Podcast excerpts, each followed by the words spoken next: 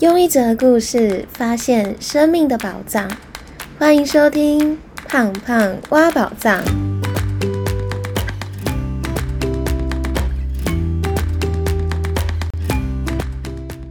Hello，我是胖胖。不晓得大家在生活当中会不会很容易因为别人的一句话受伤，或是因为别人说的话而影响自己每一天的心情和情绪？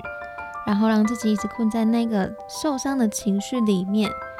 一直无法理解为什么对方不能好好的表达。但我们没有办法掌握别人怎么表达，但我们可以转换自己听话的方式。所以我今天想和大家分享，怎么听心而不听话，让自己不受别人情绪影响的三个方法。那我今天会想要分享这个主题呢，其实是因为我最近刚好。在上班的时候遇到一个新来的同事，那他才来四天而已就选择离职。那离职的原因呢，就是因为他觉得长官讲话很凶，然后他没有办法接受，他觉得他自己扛不住了，所以选择离职。而且他一直觉得，为什么长官不能好好说话呢？难道不能好好表达吗？我当下就跟他分享。我以前刚出社会的时候，也是常常受别人情绪影响，而且我好像很容易在职场遇到讲话很直接的人，或是讲话很容易刺伤别人的人。那我相信，应该在职场或是生活当中都很容易遇到这样子的人。但如果每次我们遇到的时候，我们就选择离职，我们可能因为无法跨越这个功课。所以就一直一直不断的在不同的环境里面遇到相同的状况，遇到差不多的人。那我曾经呢，在七年前的时候，也因为刚出社会的时候被同事伤到，所以从那一次经验之后呢，我就开始学习怎么让自己听别人的心意，而不听表面的话。一直到现在，我好像很少被别人的情绪用词影响。所以我就跟他分享，接下来想要跟大家分享这三个方法，让自己可以在生活当中慢慢的练习，不再只听别人的情绪，而是听见他这句话背后的心意，让自己开始慢慢练习不受别人情绪，还有任何一句话刺伤而影响自己每天的心情。那第一个方法是把情绪用词拿掉，只听背后的心意。那怎么让自己不受别人一句话的影响，或是因为别人一句很直接的话而刺伤自己呢？其实可以从生活当中别人说的每一句话当中去刻意的练习。如果今天我们听到一句很难听的话，或者是您觉得那一句话说出来的时候会让自己觉得心情很起伏，或是心里很不舒服。这个时候，我们可以尝试的把那一句不舒服的话当中的情绪用词删掉，那留下正面的表达的意思。像是今天可能主管跟您说：“你难道不能用心一点吗？你不能细心一点吗？要我每次都这样提醒你吗？”那如果这句话只听表面的意思，可能会感受到是一个情绪很重或者是责备的话。这个时候，我们就可以把当中的负面用词或是形容词给拿掉。你难道不能细心一点吗？就把“不能”这个字拿掉，就会变成要记得细心一点哦。是不是就听起来觉得哎很舒服，或者是听起来其实就只听他想要告诉你背后那个意义，而不是只听见他这句话所传达出来的情绪，或是。表面的意思而已。那在生活当中，可能也会常常遇到这样的状况，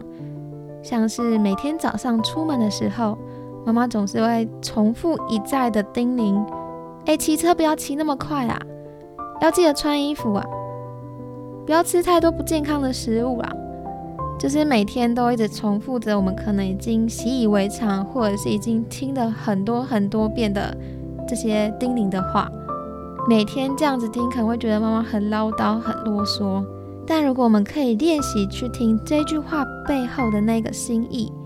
把这句话当中的“不要”的负面的用词拿掉，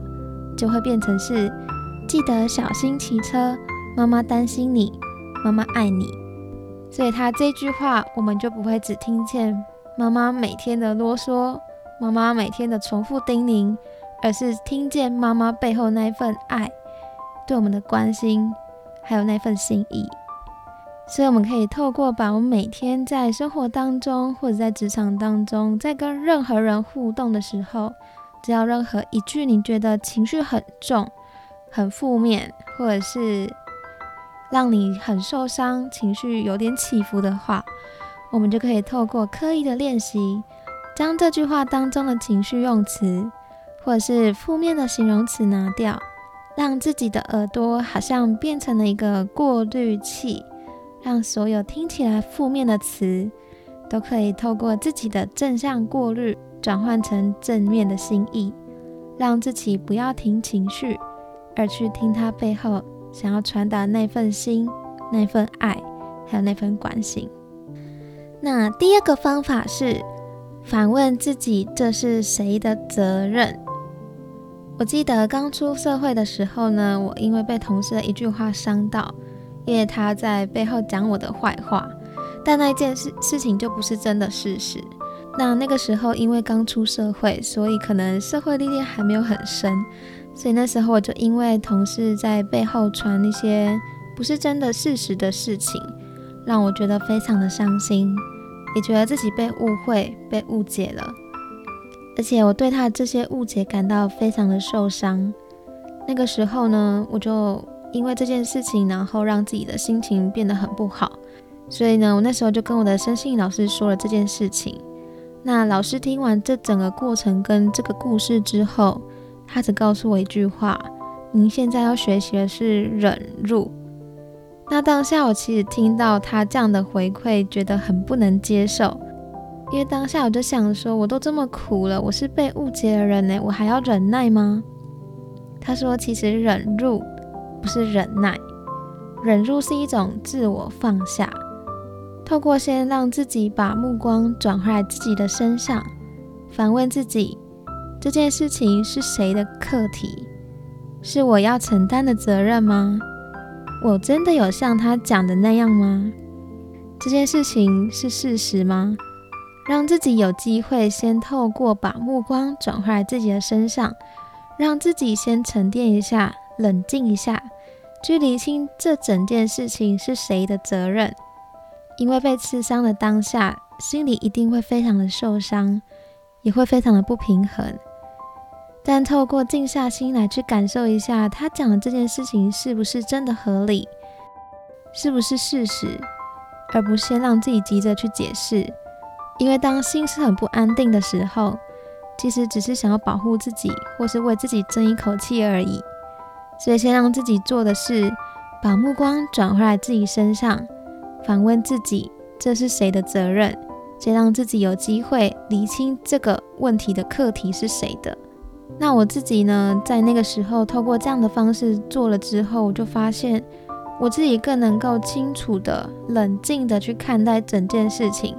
也不会让自己很冲动的想要去解释所有的一切。而当自己能够冷静、平静下来的时候，其实也不会让自己一直陷入那个受伤的循环，或是那个轮回，或是那个情绪里面。你会让自己跳脱出来，去看待整件事情。而清楚的知道这个是谁的责任。那第三个方法是收获礼物，让自己好好的放下。那透过反问自己这是谁的课题之后，最后冷静下来之后，我们可以比较理性的去思考这件事情是不是真的像他讲的那样。那如果冷静下来发现，诶，他讲的好像有一点道理耶，那其实就是一个很好的机会，可以让自己改变。让这件事情的发生就变成了一个礼物，看起来好像是一件很不好的事情，但福祸相依。其实，当我们能够看见它背后带来的一份礼物的时候，就是让我们有机会慢慢变好的时候了。那如果我们透过去厘清这是谁的课题，找到真正的真相之后，你发现自己并不像他讲的那样，也不是真的事实，那是对方的责任。对方可能因为嫉妒，因为心理不平，或是因为这是他处事的方法，那我们就不需要把别人的功课变成是自己的，那就可以选择放下它，因为我们不需要去在意一件根本不是事实的事情，也不需要把别人功课拿来惩罚自己。那如果他讲的并不是真的事实，其实不需要急着去解释，因为时间会证明一切，时间会是最好的解答。但不管今天的结果是好是坏，如果最后是我们自己要为结果负责，那这件事情就是我们的课题，也就是我们的礼物。如果最后的结果其实和自己没有关系，那就是别人的功课。只要是别人的课题，我们本来就没有义务或是资格要去处理，或者是把它变成是自己的责任。当我们能够清楚的厘清这是谁的课题之后，并且收获礼物，我们就能够真的让自己放手，放下整件事情。那其实从七年前出社会那一次之后，我每一次在别人误会、误解，或者是说了比较让我刺伤或是心情不舒服的话，